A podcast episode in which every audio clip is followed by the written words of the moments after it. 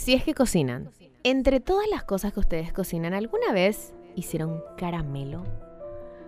Yo cocino muy pocas cosas, eh, le tengo mucho miedo a ciertos platos, a veces en serio me, me, cuesta muchísimo experimentar en la cocina y hacer caramelo es una de las cosas a lo que más le tengo miedo de hacer porque tengo malas experiencias, muy malas anécdotas con el caramelo. Tengo tantas recetas en las cuales el caramelo es así como que uno de los coprotagonistas y le tengo miedo. En el caramelo, ahí en esa parte me tropiezo.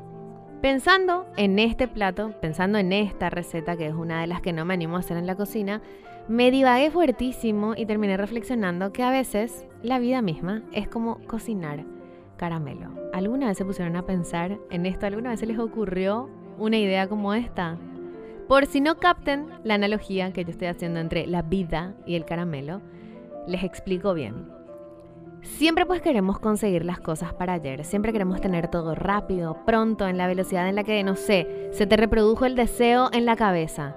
Y a veces, casi siempre, hay que ir lento, a fuego bajo, tranquilo, como para no quemar la situación, como para no arruinar el plato con la ansiedad y con la expectativa.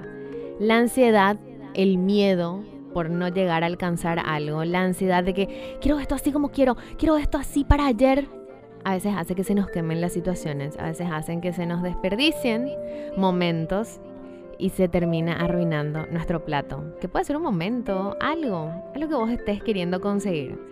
Cada vez que se pongan intensos con algo, piensen en el caramelo a partir de ahora, en cómo se cocina el caramelo. A fuego bajo, lento, tranquilo, pausado. Porque en ese ritmo, tranquilo, pausado, sin ansiedades, sin tantas expectativas, ahí es que se cocina bien la vida. Y ahí te sale riquísima la vida. Recuerden esta frase también de paso. Ni muy, muy, ni tan, tan.